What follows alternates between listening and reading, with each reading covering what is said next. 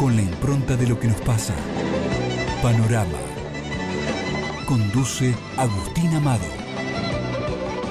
En tiempos de, reclusión, de aislamiento obligatorio, el tema coronavirus ocupa la centralidad de la agenda eh, y los enfoques pueden ser varios. Hemos hablado desde la cuestión política, hemos hablado de la cuestión económica en los últimos días también. Eh, y obviamente desde la salud.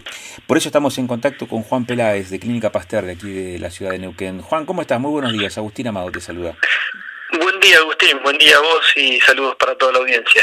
Me imagino que son días álgidos estos, eh, desde el, diseño, desde la diagramación, desde la logística que implica eh, un emprendimiento de estas características.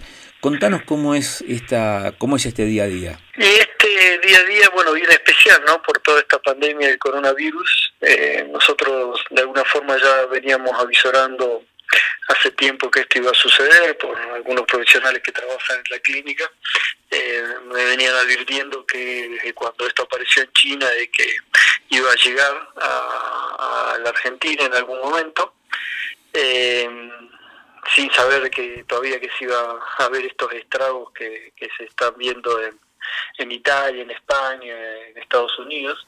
Así que bueno, con esa antelación nosotros fuimos haciendo algunas preparaciones, de desde estoqueo de barbijos, camisolines, alcohol en gel, preparándonos para los meses que esto pudiera llevar una vez que llegara, después también con preparaciones y capacitaciones del personal, importante en esto es eh, capacitar mucho el personal de, limpieza, de maestranza, porque es muy importante mantener la higiene a rajatabla en toda la institución, así que bueno, desde el área de infectología, con el asesoramiento de la infectóloga Liliana Calani y también otras infectólogas que trabajan en la clínica, se fue asesorando y preparando a todo el personal de maestranza, también al personal de enfermería, médicos, a toda la institución, también a los administrativos, al personal de, de la cocina, eh, bueno, porque, porque viene esta situación que ya ha llegado, tan especial, también hemos estado así haciendo algunas reformas estructurales en la clínica para que los pacientes que llegaran con, con síntomas de coronavirus no se cruzaran con los demás pacientes. Entonces hicimos un ingreso separado y también destinamos algún sector de la clínica con, habilita con habitaciones totalmente aisladas para estos pacientes, con, no sé, algunas modificaciones que hemos hecho, por ejemplo, poniendo eh, instalaciones de aire total con filtrado absoluto, también poniendo cámaras para poder controlar a los pacientes sin que sea necesario el ingreso de la enfermería. Lo que buscamos es que eh, el personal de la clínica tenga que ingresar a ver a esos pacientes eh, la menor cantidad de veces posible, ¿no? reducir la posibilidad de contagio. Así que bueno, tomando toda una serie de medidas que que las llevamos adelante, fundamentalmente las capacitaciones, las venimos llevando adelante hace dos o tres meses. Y bueno, y todo esto lo hemos presentado también ante el Ministerio de Salud, nos pusimos a disposición del Ministerio desde, un comienzo, tuvimos reuniones con, con la ministra eh, y con otros, con otros médicos encargados de distintas áreas del, del Ministerio. Y bueno, y ahí vamos llevando adelante esta tarea de la mejor manera posible. Sabemos que la parte difícil o lo peor todavía no ha llegado, va a llegar eh, durante, todos dicen, durante quizá fines de abril, mayo junio, y nadie sabe hasta cuánto se puede extender esto, ¿no? Así que preparándonos y también controlando, conteniendo básicamente a a, toda la gente, que no haya, que no haya mucho eh, temor o que no haya psicosis o que el miedo no nos paralice. Casualmente te iba a preguntar por eso, ¿no? Casualmente te iba a preguntar eso, ¿no? ¿Cómo se vive desde el plano personal eh, con quienes trabajan en el ámbito de la salud, no?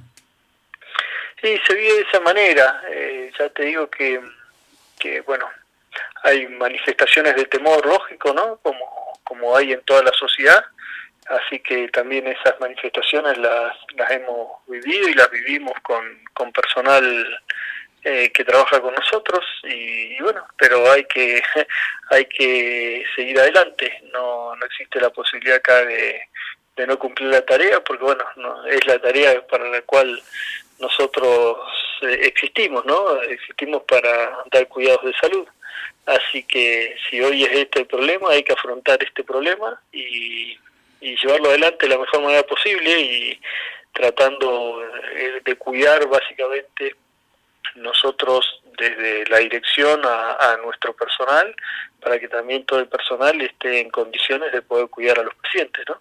Cuidar a los, a los empleados para que los empleados puedan cuidar a, los pacientes. Esa es un poco la, la lógica y idea. No es sencillo porque ya te digo, hay, como vemos en toda la sociedad, un nivel de psicosis bastante elevado, eh, pero, pero bueno, es la realidad que nos está tocando vivir en esta parte de, historia de la humanidad, ¿no? ¿Qué cantidad o qué número de, pacientes con coronavirus ustedes tienen hoy por hoy en la clínica o han tenido en estos últimos tiempos, en estos días, este Juan? Internado con confirmado con coronavirus hemos tenido uno solo, que está hace, yo creo que debe estar hace más de 10 días, un paciente de unos 64 años que vino de España, eh, siempre en muy buen estado de salud eh, y ya está, yo creo que en pocos días más, imagino, ya se va a estar yendo de alta. Eh, un paciente que, que llegó estuvo se autoaisló, cumplió con todas las normas, así que se autoaisló inclusive cuando, cuando llegó a su casa de su propia familia. Así que no hubo ni siquiera creo que contagios posteriores a partir de ese, de ese caso. Y después hemos tenido cuatro o cinco casos sospechosos que finalmente se confirmaron como negativos. Así que no, no, no, no hemos tenido muchos, pero sí estamos preparados y en, este, en esta tarea que te digo que hemos realizado eh, junto con el Ministerio de Salud, en realidad puestos a nosotros a disposición del Ministerio de Salud, eh, nos han designado como uno de los centros de derivación de los pacientes con coronavirus, ¿no? Junto después del Castro Rendón, que está como principal centro. Eh, en segundo lugar, acá en la capital de la provincia estaría la clínica y también está como centro de derivación el hospital de Zapala, que bueno, es un lugar donde ahora justamente estaba estaba viendo que han confirmado un caso más de Loncopue en ese, en ese hospital, ya hay varios casos. Así que bueno, este es el trabajo que, estamos realizando, Agustín. Y ese trabajo es de manera armónica, digo, eh, teniendo en cuenta por ahí algunos testimonios este, o declaraciones de, las, de la semana pasada respecto del avance de lo público sobre lo privado en materia de la salud. Digo, esta tarea, este trabajo me parece que, eh, por lo menos en territorio neuquino, suena un tanto más armónico, ¿no? Sí, sí, sí, es totalmente armónico, totalmente armónico. Eh, inclusive, bueno, acá en la provincia se ha, se ha declarado la ley de emergencias sanitarias, eh, por la cual el Ministerio de Salud puede disponer absolutamente de todas las camas, recursos humanos y tecnología y aparatología de, de, todo el sector, tanto público como privado, puede convocar a estudiantes de medicina, a personal retirado de la salud, eh, y bueno, más allá de, esa ley, eh, nosotros antes nos hemos puesto totalmente a disposición, ¿no? Como para que eh, poder trabajar en conjunto y el ministerio que coordine y, haga todas las indicaciones que hace falta en un momento que, que es importante trabajar de manera mancomunada y coordinada, ¿no? Porque los recursos son escasos, o sea que el respirador que puede estar faltando en un lugar quizá está sobrando en otro así que bueno es muy importante que se trabaje de manera de manera coordinada. Y sí se ha trabajado bien. A nivel nacional sí vimos que hubo un proyecto ahí donde eh, creo que de alguna manera se, se buscaba declarar de utilidad pública algunas algunas obras sociales sanatorios y demás. No sé bien el alcance y cuál fue la intención. Después al final quedó en nada pero eh, no sé si, si había alguna algún trasfondo más allá de, la pandemia en esa intención, pero lo cierto es que acá en la provincia sí, venimos trabajando bien. ¿Capacidad para cuánta para cuántos pacientes tienen ustedes hoy instaladas en, en, la Pasteur este, frente a una contingencia de esta, un brote de, de?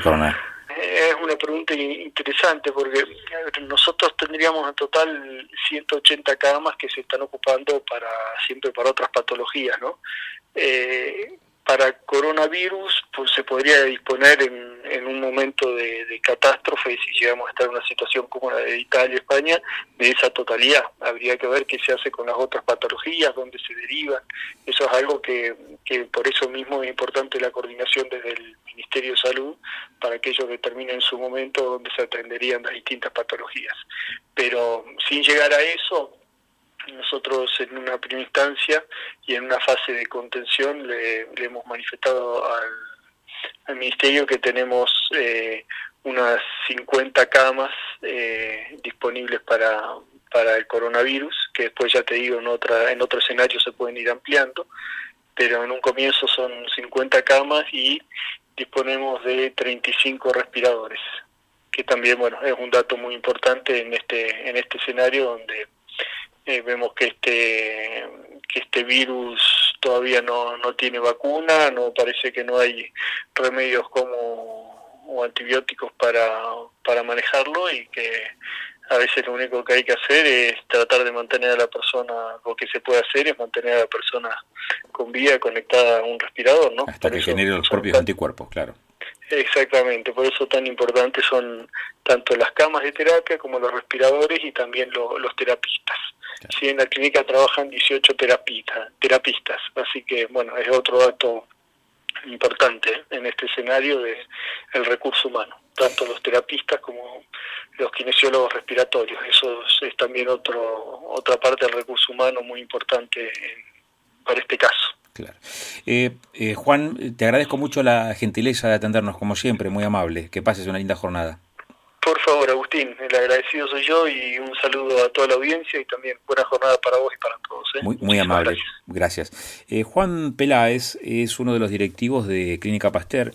Con él hablamos respecto de cuál es eh, la logística que tiene diagramada la, el sector privado, teniendo en cuenta que la Clínica Pasteur es uno de los lugares de referencia. Uno es el Castro Rendón desde lo público y desde lo privado esta clínica.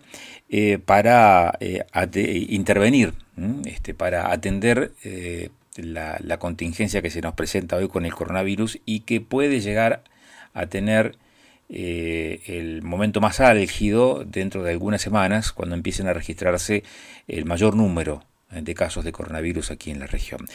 180 camas es la capacidad total que tiene esta clínica, 50 en principio están destinadas para eh, atender a los pacientes con coronavirus y cuenta con 35 respiradores. Algunos números, digo, como para ponerle una magnitud, una dimensión eh, a la infraestructura eh, sanitaria de salud, en este caso en el ámbito privado.